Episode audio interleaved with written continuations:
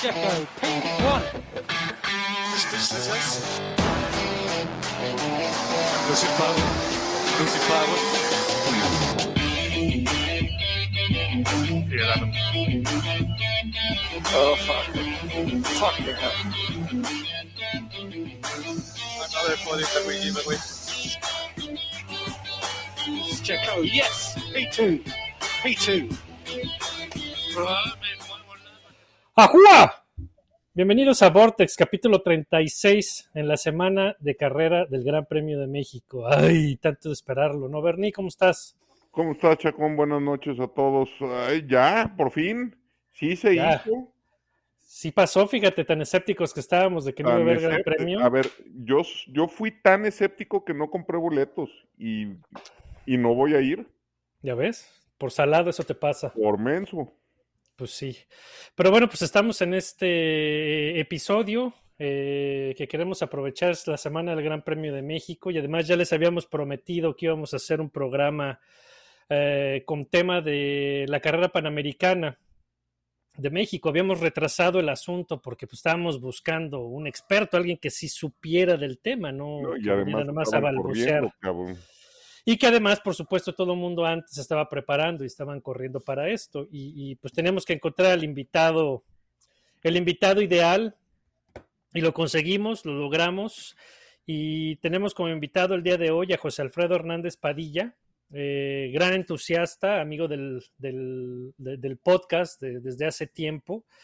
Eh, José Alfredo no nada más es un entusiasta y amante de las carreras y los fierros, y de la Panamericana en particular, sino además es un historiador de la Panamericana, historiador del automovilismo. José Alfredo ha escrito un par de libros, entre ellos uno dedicado que se llama Así fue la carrera panamericana de 1950-1954 por editorial. ¿Qué tal? Buenas noches, eh, Bernardo, Marco 2014. y a todos Y pues viene a tus platicarnos. eh, Un saludo desde pues, León, que- Guanajuato. Que, alguien así para, para darnos un semblante de lo que es la carrera panamericana. ¿Cómo estás, Alfredo? Bienvenido.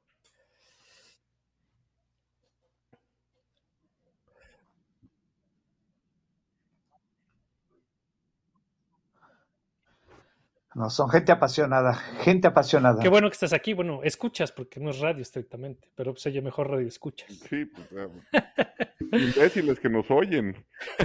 La gente que nos sigue. Pero mira, eh, eh, pues sí, hay, hay- tenemos muchos es- escuchas, probablemente gente nueva en el automovilismo. No, sí, eso sí, pero los que nos escuchan, que son pacientes con nosotros. Bueno, sí, efectivamente, yo me Y dedico pues sí, a mucha gente rescatar ha historias de, acontecimientos de automovilismo que han no sucedido detalles, a través del tiempo que- en nuestro que querido México, ¿no? Entonces, primero con pilotos importantes que han venido a participar en, en esos grandes retos que tenían, por ejemplo, la carrera panamericana 1950-1954, que fue la más loca, demandante, enigmática y salvaje de las carreras a nivel mundial, y donde concurrían pilotos de la recién establecida Fórmula 1, la NASCAR, pilotos de Indianápolis, y campeones de Sudamérica y alguno que otro mexicano que competía en eventos nacionales que en aquel entonces eran muy pocos. He escrito libros sobre Felice Bonetto. Ah, te puedo decir que venía Piero Taruffi, Felice Bonetto, Umberto Maglioli, Jean Berat, Jean Lucas, Manson, italianos y franceses. Vino eh, Wolf Horner, vino Loco Vukovic, vino Juan Manuel Fangio y también otros pilotos que competían en la Fórmula 1 estadounidenses, alemanes, ingleses. También vino Carol Shelby a competir alguna vez desde su lejana California en un Austin Healey auto inglés. Tengo documentados 27 pilotos que vinieron a participar, que corrían activamente en la Fórmula 1 en aquel entonces, entre 1950 y 1954.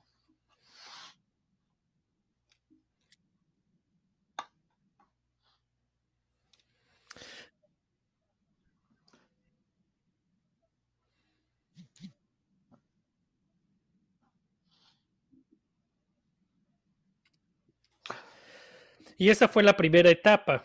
Pero eh, eh, cuéntanos, eh, ¿cómo fue que comenzó? ¿De dónde surge Eran, la eh, idea? eran carreras de, y la resist- iniciativa eran carreras de de una carrera de resistencia esa talla en, en México. eh, con formatos bien diferentes de- que se utilizaban ya en la mini ¿Será miglia, la? Tour de France, la Targa Florio y Se le puede llamar un rally que se vino a establecer aquí cinco años, duró muy poco, fue muy efímera, pero se estableció con letras de oro todo lo que aconteció en, aquel México mágico de los 50. Sucedía que los gobiernos de aquel entonces, desde el siglo XIX, tenían la intención de unir la América a través de caminos. Y empezaron con su sueño de, de unir desde la Patagonia hasta Alaska. Y esporádicamente se reunían hasta que en 1920 y tantos hubo una reunión más fuerte, más formal, y se comprometieron los países de hacer un camino que cruzara por sus regiones y tocara la frontera con el país vecino y este continuara para hacer la carretera panamericana, que después se llamó así. Y el primero en cumplir fue México. Y en aquel entonces no sabían qué hacer para demostrarle al mundo que ya habían cumplido. De hecho, la carrera se llamó México Cumple. Y un día le llegó un señor a Miguel Alemán, que era el presidente de aquel entonces, con una revista de una carrera de resistencia de larga duración que había sucedido en Italia. Dijo, yo quiero una así, pero no tenemos pilotos, pues no sé cómo le van a hacer, pero vamos a lograr la carrera. Y sucedió que él obligatoriamente mandó oficios a los estados y territorios libres de aquel México y cada uno de los gobernadores de las entidades, Campeche, Guanajuato, Tabasco y demás, mandaron choferes particulares de ellos, choferes que trabajaban en el gobierno, traileros y taxistas a participar en la carrera. Hicieron una invitación a los pilotos estadounidenses del recién NASCAR. A Tira Camisa, un italiano radicado en México, hizo un acuerdo con Alfa Romeo y trajo a Felice Boneto y a Piero Taruffi. Y así, aquel 5 de mayo de 1950 comenzó la historia de una carrera que duró seis días, desde Ciudad Juárez hasta Locotal, Chiapas. Y desde el primer momento se empezó a escribir con letras rojas por acontecimientos y accidentes mortales que sucedían tanto a los aficionados como a los pilotos que, que corrieron en aquel entonces entre el 50 y el 54. Al año siguiente, en el 51, la carrera se hizo desde Tuxtla Gutiérrez, Chiapas, hasta Ciudad Juárez, y durante los tres años siguientes así aconteció. Y vinieron las grandes marcas a participar, Porsche, Ferrari, Alfa Romeo, Lancia, Borgward, Jaguar, Austin Healey, Lincoln de los americanos, Chevrolet, Oldsmobile, Packard y algunos otros que los pilotos fabricaban que se llamaba la turismo, la, categoría, una categoría muy bonita que se llamaba la Special, pero corría con la grande. Y ahí tenemos el Acton Miller Special, el Solana Special, del Campo Special, coches modificados, pero bajo unos reglamentos muy estrictos y a partir de cierto momento en la historia fue un evento de la Federación Internacional de Automovilismo y corría para el Campeonato Mundial de Constructores.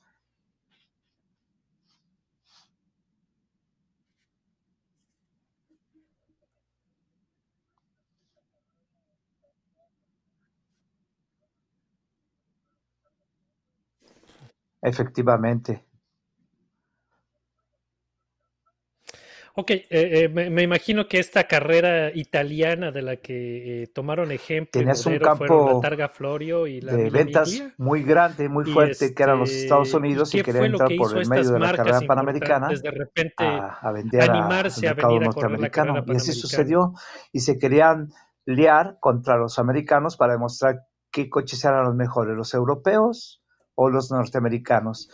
Y en la carrera panamericana eso aconteció se dieron grandes duelos, grandes luchas. Efectivamente, los europeos fueron los que lograron los mejores récords y tiempos. Y estamos hablando de velocidades grandes, porque por ejemplo en 1954 Humberto Maglioli a bordo de un Ferrari 375 logró establecer una media de 312 kilómetros por hora sostenida durante las grandes rectas en el norte de la República. Y hablar de 312 kilómetros, kilómetros. Mira, Bernardo, para que te des una idea, de Ciudad de México a León, velocidad punta, de México a León en 1953, 312. Humberto Maglioli hizo 2 horas 15 minutos. Eran 430 kilómetros, pasaban por los pueblitos y se iban de México a Toluca, porque por ahí es la carretera 45, la original panamericana. Eran unos récords impresionantes de velocidad. De, de Tuxtla Gutiérrez a, Oaxaca, Phil Hill, californiano, que después fue campeón del mundo, logró hacer 3 horas 15 minutos. Eran velocidades impresionantes. Y todo está sustentado.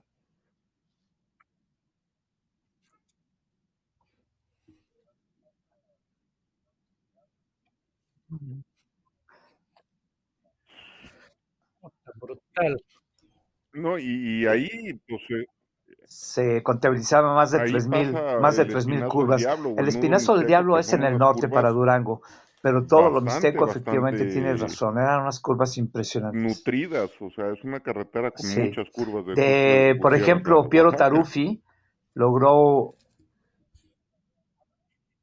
no, era velocidad pura y podías rebasar y, y adelantar perdona, y todo eso decir el nudo podías. mixteco. Cuando no, cuando la carrera te tenía predestinada a un incidente, Entonces era mucho más que una eso, pues, carrera te de ahí a media carretera, hubo muchos muertos, pilotos importantes de la historia del automovilismo a nivel mundial quedaron aquí muertos sin vida. Por ejemplo, eh, Giuseppe Scotuzzi y Antonio Stagnoli iban entrando a Juchitán, en Oaxaca, llevaban una velocidad promedio de 240 kilómetros por hora en su Ferrari. Cuando les voló la llanta, volcaron, se quemó el auto y fallecieron. A los cuarenta y tantos kilómetros es en Juchitán, entró un norteamericano, Mickey Thompson, se despistó, la gente le- de. Metiche les quiso ayudar para que se integrara a la carrera, llegó otro piloto y mató a 13. Y a partir de ese momento, la prensa, que ya estaba fastidiada de tantos accidentes, quería parar la carrera. Y todavía hubo un accidente muy fuerte, muy recordado por todos ustedes y por nosotros, el accidente mortal de Felice Boneto en Silao, a bordo de un Lancia. Venía ganando la carrera panamericana y el segundo lugar que traía atrás lo traía desde Tuxtla Gutiérrez a Ciudad de México con tan solo 40 segundos de diferencia. Era Piero Taruffi su compañero de equipo. Venían, por ejemplo, la Lancia, que se pro-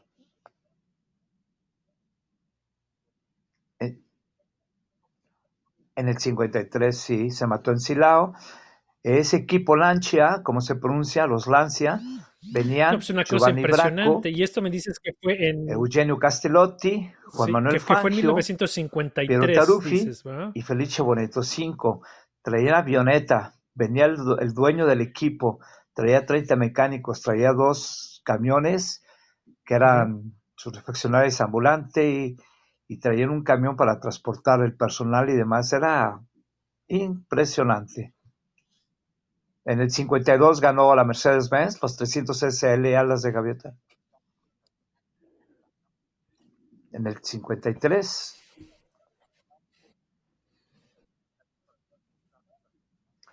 todavía, pero hubo Y además de esto que pasa en un piloto que se 1950, llamó Giovanni Bracco, buenísimo, el rey de la montaña. no que digo, eh, a pesar de todo esto que Dijo, pasó en ya no volveremos a correr a, 1953, en todavía el 53. regresaron. "Ya no vamos a volver a 54. correr a México porque nos vamos a matar todos.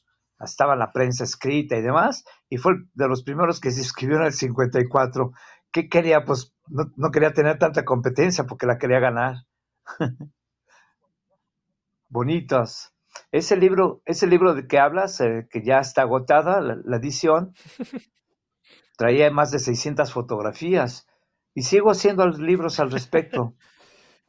hay, hay videos que luego te voy a compartir para que Pues sí, ustedes seguro, ¿no? Y- se los manden a, pues, a- la gente que, te, a- que está con ustedes en el podcast y los Ajá. escucha y todo eso, para que vean lo impresionante y lo maravilloso de aquellas carreras de aquel entonces. Hermoso.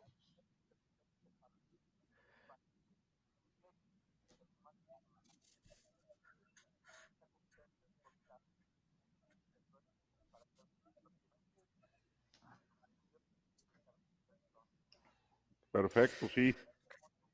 Claro, y entonces la carrera verdaderamente obtuvo relevancia y importancia si fueron las marcas principales, tanto de Estados Unidos y Europa, que se daban cita para venir a México y como dices, mandaban aviones con dueños y los mejores pilotos.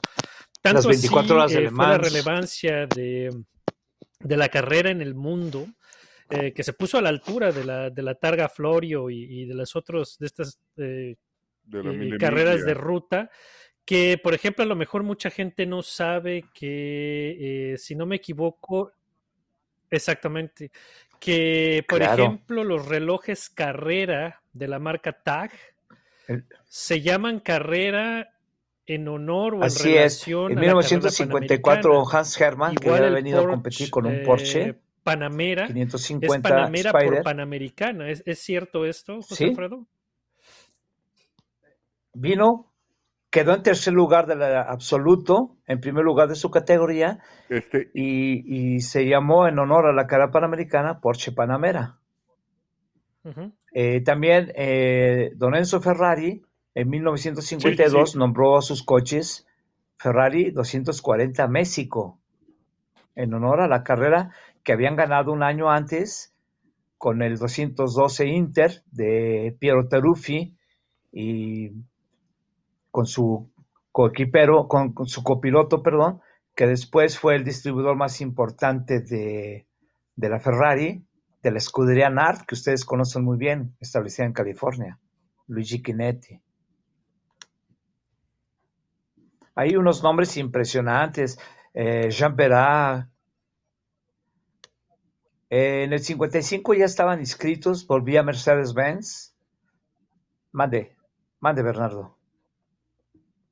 De Luigi Chinetti, así es. ¿Y qué pasó después de 1954? Mexicanos, había Oye, muy pocos pilotos, pero estaba José Antonio Solana. y, y de aquí de mexicanos, ¿quién, No, eh, eh, era su quién papá, corría? don Salvador Además López. del abuelo de, de nuestro Fue su papá Aurelio, y corrió cinco carreras panamericanas, las cinco las corrió. Estaba José Estrada Menocal, que se mató en el 51 porque decía, o gano o me mato, y se mató. Estaba José... Es papá de Aurelio, Sí, Salvador López es, eh, lo que era el dueño de Calzado Canadá. Ah, Aurelio, el, el- el hijo de, de- el sobrino de Tomás. Sí, eh, Ah, eh, entonces el que abuelo está de con él- nosotros es el hijo de Sí, Aurelio. Y primo de Tomasito, el hijo de Tomás, sí. Son grandes personajes de la el historia que del automovilismo en Guadalajara. el- De hecho, Es el sobrino eh, de don Tomás, Salvador compraba los coches luego. Le compró a Yaro Layujan el Porsche Sí, primo de 550 Tommy. con eh, chasis 001. Le compró el coche a Felice Boneto, un Lancia B20, que ahora lo está, robando Lennart en Holanda y cuestan una millonada. El, el corrió estaba Jesús Nava también de Guadalajara, que tú debes de conocer muy bien, o a su gente. Había gente de la Ciudad de México, había gente de Puebla, Douglas Ellinger, eh, Fernando Razo Maciel, Santos Letona, que se mató en el 52 también porque él decía que él iba a ganar también la carrera panamericana y saliendo de Puebla se mató en el puente antes de llegar a San Martín Texmelucan.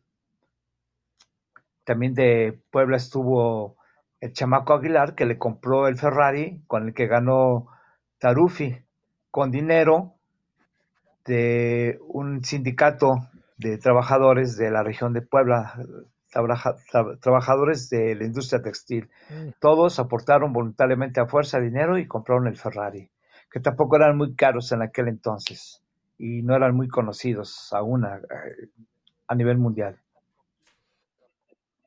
Sí, no hay unas historias bien impresionantes. Sí, y llegó, ganó y abrió un Voluntariamente a mercado gringo increíble.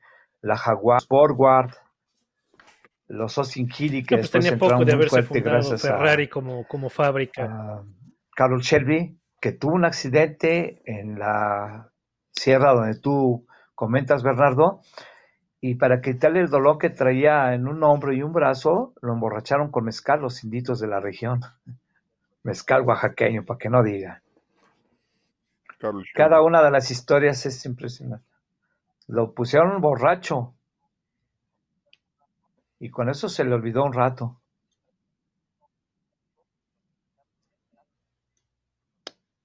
Pues Grandes. para todo mal mezcal.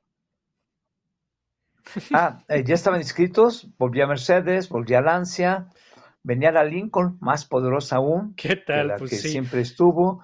Venían Chevrolet Y y entonces todo. que estabas diciendo Y qué pasó en resulta que las 24 horas de 1955. Le Mans que se estaban desarrollando, hubo 87 muertos debido a una- un accidente con Pierre Levesque y el compañero de equipo de Carol Shelby, que había participado en 1954 también en México con un Austin Healey. Hubo el accidente por todos conocido y el gobierno de México aprovechó para cancelar la carrera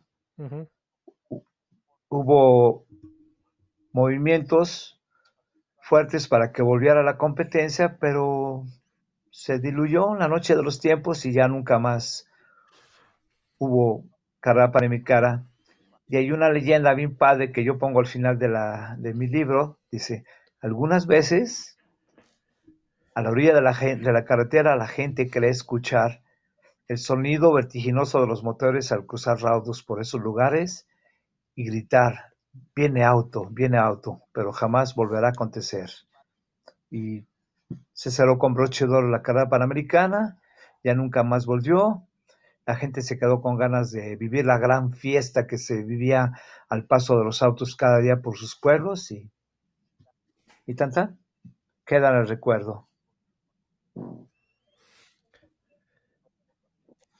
Porque la carrera le llamaban la carrera de Don Miguel, que él era el, quien había eh, hecho realidad la competencia. Y el Pero ¿por presidente qué fue el gobierno el que lo canceló? celoso, dijo, ahorita me aprovecho y ya no vamos a hacer más carrera. Por eso la quitaron. Fue político, claro. Y decía, no, es que tantos accidentes mortales, ya no puede haber más. Todo eso. México ya cumplió lo que él necesitaba, dar a conocer al mundo sus maravillas naturales Ok, fue político fue una asunto, catapulta muy importante para el turismo, porque a partir de la primera carrera de 1950 empezaron a llegar caravanas de canadienses y de norteamericanos a visitar los lugares mágicos de nuestro país a través de la carretera panamericana. Se desarrolló Acapulco, se- pero su fin era que hubiera seguido, todavía la deberíamos de estar gozando, pero se acabó. Así es. Ok, entonces tuvo, cumplió su fin.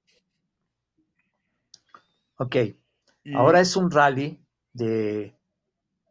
Sí, Lalo, Lalo León Camargo y Pedro Dávila un día estaban eh, en Puebla, ellos eran aficionados tenido, de automovilismo y el motociclismo, ¿cómo se se sentaron a platicar con gente de ahí La, La dijeron, carrera vamos a renovar, vamos a revivir la carrera panamericana. Pero ahora es una versión rally, ya no cumple el mismo trazado original del 50 al 51, del 51 al 54, es muy demandante, muy dura, muy ruda, pero es rally. Y ya no vienen los grandes personajes de aquel entonces, aunque sí, de vez en cuando llega alguien como Jochen Mass, como Eric Comas, Philippe Aliot, eh, Prisca Taruffi, la hija de Piero, Stefan Johansson, que vino a ser Marshall hace algunos años. Mm, Vino el grupo de Pink Floyd a competir, algunos de ellos. Vienen personajes importantes y todo, y es muy, muy padre.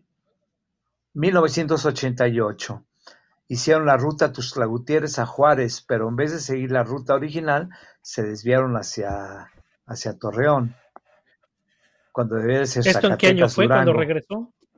Después, por eh, diferentes circunstancias, se fueron a Laredo, a Nuevo Laredo, y así han ido cambiando de tanto del arranque como de la llegada.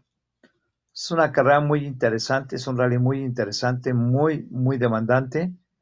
Son 11, 12 horas diarias a través de, de los caminos de México, caminos duros, difíciles. Ahí sí visitamos el, el Espinazo del Diablo, Bernardo. Y de, de tu, de tus paisanos hay personajes muy importantes. Mil Cumbres, que es la cereza del pastel. Ahí se separan los niños de los hombres, ¿eh? Así tal cual. Padrísimo. Y personajes Sí, sí, sí. importantes, Y mil cumbres. Sí, sí.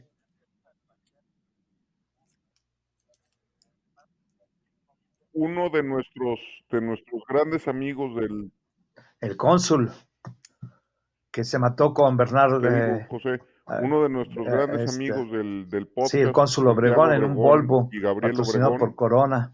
pues son sobrinos de Bernardo Obregón. Eh, sí, el Volvo 544. Él es hermano de, de Luis, de la Sal Pegaso. Gente muy importante, muy querida en el medio de- en, de Guadalajara. Corona, sí. También la corre Tomás López, la corría el Tacón González, en paz descanse, los hermanos, el papá y el hijo, Enrique Mesa, padre e hijo, la corren, la corre Ricardo Ramírez con sus hijos. Guadalajara es un aporte muy importante de, de gente en cualquier rama del automovilismo deportivo y Panamericana en su edición del 88 para acá no podían faltar. Ahí está Bernardo. Acabas de subir a Bernardo. Con Alda Arnauda. Resulta que se le había bajado el copiloto a Bernardo porque sí, ya cuando iban subiendo a mil cumbres, los deslumbró el sol de la mañana muy temprano. Sí, esta es la se le había bajado, foto. invitó a Alda, la subió, pero pues ya, ahí quedaron. Quedaron la, la leyenda. Yo estuve platicando un día antes, yo me Sí, fui a la llegada. Y el estuve piloto, platicando ¿no? en, Morelia un buen rato con él, porque yo tenía cierta amistad con él en las pistas. Cuando iba a correr, yo en aquel entonces era oficial de pista, cuando él corría con Javier La Madrid, que también corre en la Panamericana. Sí, gente muy, muy, muy importante de Guadalajara. Esa foto. Sí, el año pasado también la corrimos en un Mini Cooper 1300 con Ricardo Piñera y estuvimos en un duelo Excelente. la Oye, y cuéntanos, este año, este año corriste Pedro la Vidal, Panamericana. cubano residente en, en Miami y al final de cuentas le sacamos el primer lugar.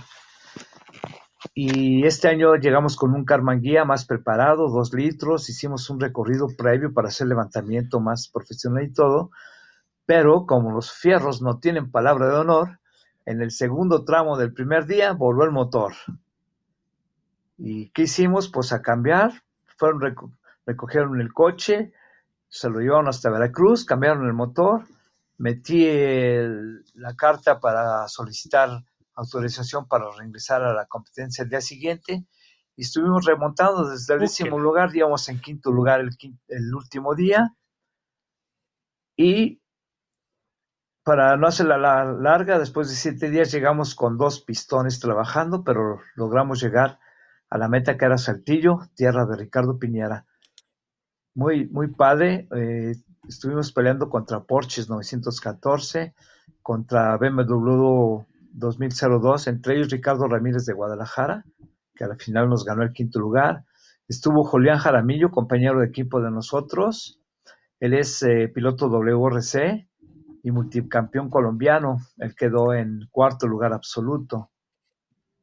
Estuvimos contra Adiel Gamboa de Grillos, que es un preparador muy conocido en, México, en un Volkswagen 2 litros, que iba ganando hasta el tercer día y tuvo problemas y al final de cuentas quedó en, en tercer lugar absoluto de la categoría. Es impresionante las velocidades que imprimen sobre todo los primeros lugares.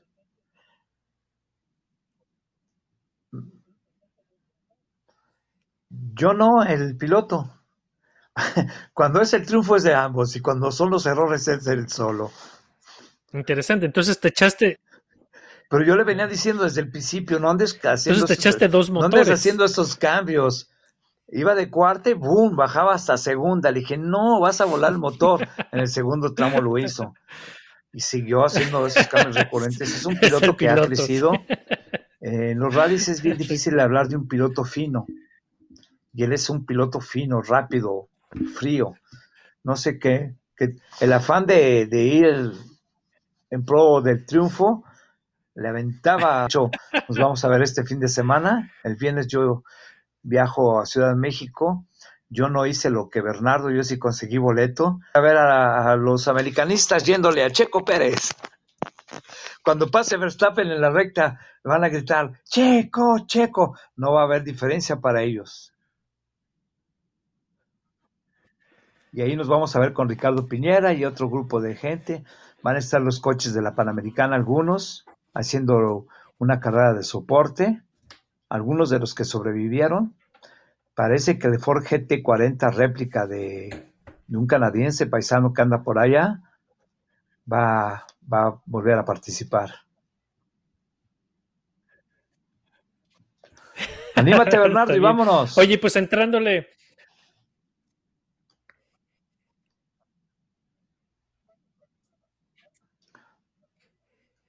De Panamericana, 14 hay inscritos entre todas las categorías. Hacen una carrera de soporte, como todas las preliminares en todos los grandes premios de Fórmula ¿cuántos 1. coches van a participar este fin Y de va a semana? estar la Supercopa también con los Mercedes-Benz de Me Michel. Jourdain, toda una institución en el automovilismo en, en México.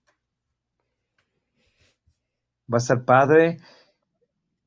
Sí, y creo que ¿Y va a ser una carrera Eh, o nada más como exhibición? Parece ser que los aficionados se van a congregar en demasía y se va a romper el récord de hace días en los Estados Unidos en cuanto a, vis- a visitantes y, y aficionados se refiere. Sí, cómo no. ¿Será? No sé. Ah, pues va a estar muy entretenido. Estamos por verlo. Sí.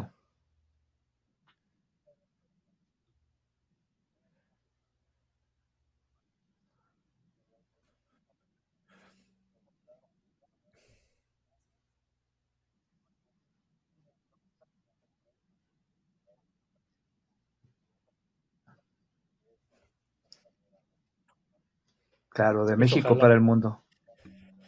Pues ojalá. Veremos. Bueno, José Alfredo, pues te agradecemos muchísimo que nos platicaras de la carrera panamericana. Nosotros cumplimos con nuestra promesa de traerles un episodio especial de esta super Sí. carrera Por ejemplo, mexicana, para que la gente Que se sí, dé cuenta, cuatro los años. Pero, que están en la punta pero pues son autos nueva de etapa sigue 700 llamando la caballos de fuerza con motor de 5 bonitos litros y preparados. preparados que, que nos traen y que Y Son autos difícil, tubulares como la NASCAR, lo y único que trae en parte y, original es eh, y, pues para la pilotos y carrocería coches, ¿no? y una parte porque el- Sí. todo el frente es ya fibra de vidrio, la cajuela es de fibra de vidrio y el habitáculo sí viene siendo de la lámina original y está en vez de chasis y todo trae tubular como la NASCAR y traen cajas secuenciales, traen una preparación increíble. Y el duelo que estuvieron entre Ricardo Cordero, que fue el ganador absoluto, y Hilaire Damiron, un francés que recurre cada año a participar, y Emilio Velázquez fue una distancia a casi nada. Entre el primero y el segundo lugar, entre Cordero y Damirón, fueron, después de seis días, tan solo seis segundos de diferencia. Es nada. Y son velocidades impresionantes. Esos, esos coches ya levantan eh, alrededor de 270 kilómetros en las rectas y porque ya los restringió mucho el reglamento, porque alcanzaban a levantar hasta los 300 kilómetros, se estaban convirtiendo en muy peligrosos. Los restringieron y ahora la velocidad punta es 270 kilómetros por hora. No, pues súper bien. Son pilotos pues que, que conducen atletas, se la pasan todo el año en el gimnasio y en las pistas para poder hacer un buen papel durante los ocho días de competencia en la Panamericana. Es fabuloso. Además de tanto paisaje tan hermoso que ves cada, cada determinado kilometraje cambia.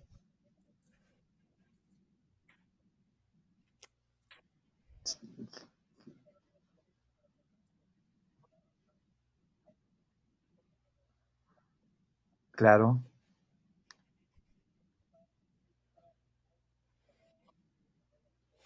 Pues ahí está, para que aprovechen los que van a ir.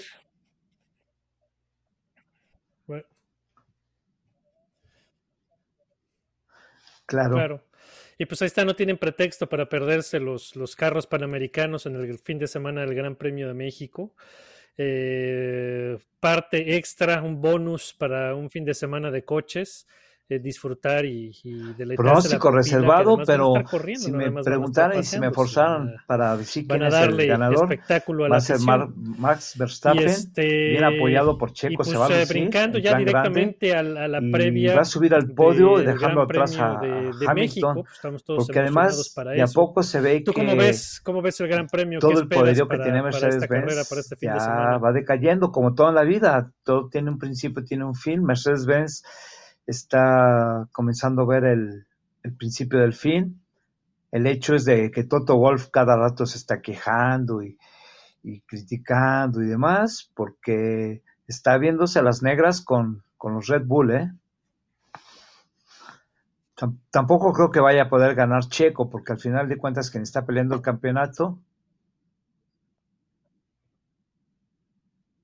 quien está peleando el campeonato es Max Verstappen, y el equipo, sí, dime, verdad. Y Hamilton, y, o, por ahí Norris.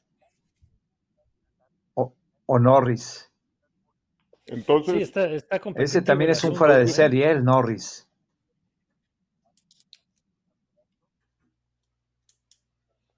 Imagínatelo. O un Ferrari. Entonces tenemos Max, Checo, Max Checo Hamilton, tu podio.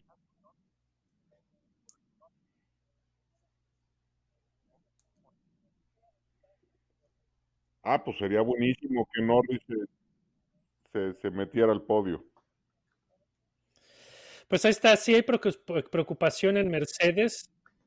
Los, los, márgenes entre Ferrari y Red Bull están muy cortos, aunque un artículo reciente de Gary Anderson eh, señala que Mercedes todavía tiene una ligera ventaja sobre Red Bull, pero está muy, muy parejo como para decantarse de un lado para otro. No, y aquí en México parece que parece que en Mercedes efectivamente hay preocupación sobre la confiabilidad de sus motores, algo, parece ser que le están empujando fuerte, están exigiendo esos motores y, y están empezando a detectar algunos problemillas. Eh, aunque típicamente México se le ha favorecido a Red Bull por su aerodinámica y parece ser que Honda maneja mejor el aire a la altura de la Ciudad de México, pues dicen que por ahí Mercedes ya entendió y ya pudo optimizar su paquete. Así que va a estar parejo, aunque bueno, en teoría y en papel sigue siendo sigue siendo Red Bull el que puede tener la, la ventaja aquí. A ver, pues lánzate a,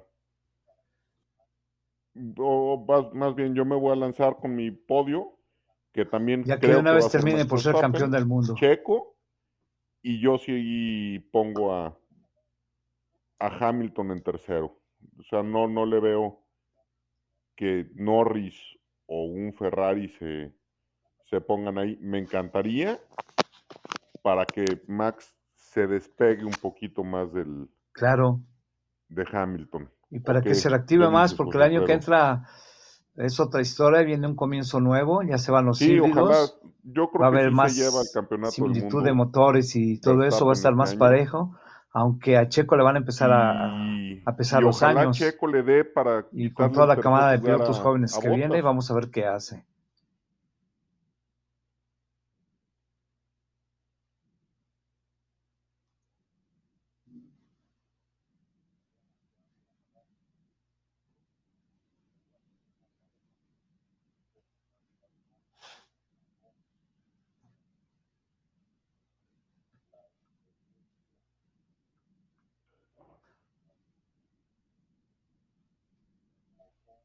pues veremos qué hace. Ojalá el próximo año que ya entran las nuevas regulaciones, los coches estén más parejos, que pesen Ojalá. más las manos que los Oye, Bernardo, desde hace rato, desde hace rato traigo una, una duda. que la ¿Tu diferencia camisa es de en- Lotus? ¿Tu playera es de Lotus? en motores ¿El Pure Player y en Special? coches. Ojalá veamos a los Ferraris Ah. otra vez allá adelante. Ojalá Sí, sigamos sí. viendo a los Con razón McLaren me llamaba la atención. peleándole. No importa, pero es, Lotus, Y pues de cena. Ya empezamos, ya empezamos a diferir.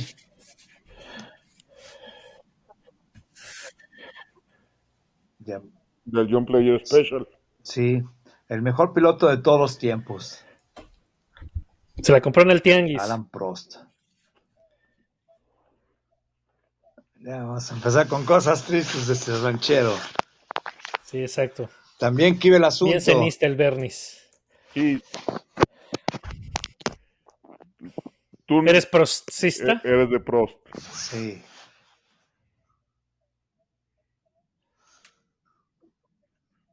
Oh, bueno, ya, córtale. Ya, Checo. vamos a empezar. vamos a empezar a pelearnos aquí. No puede ser.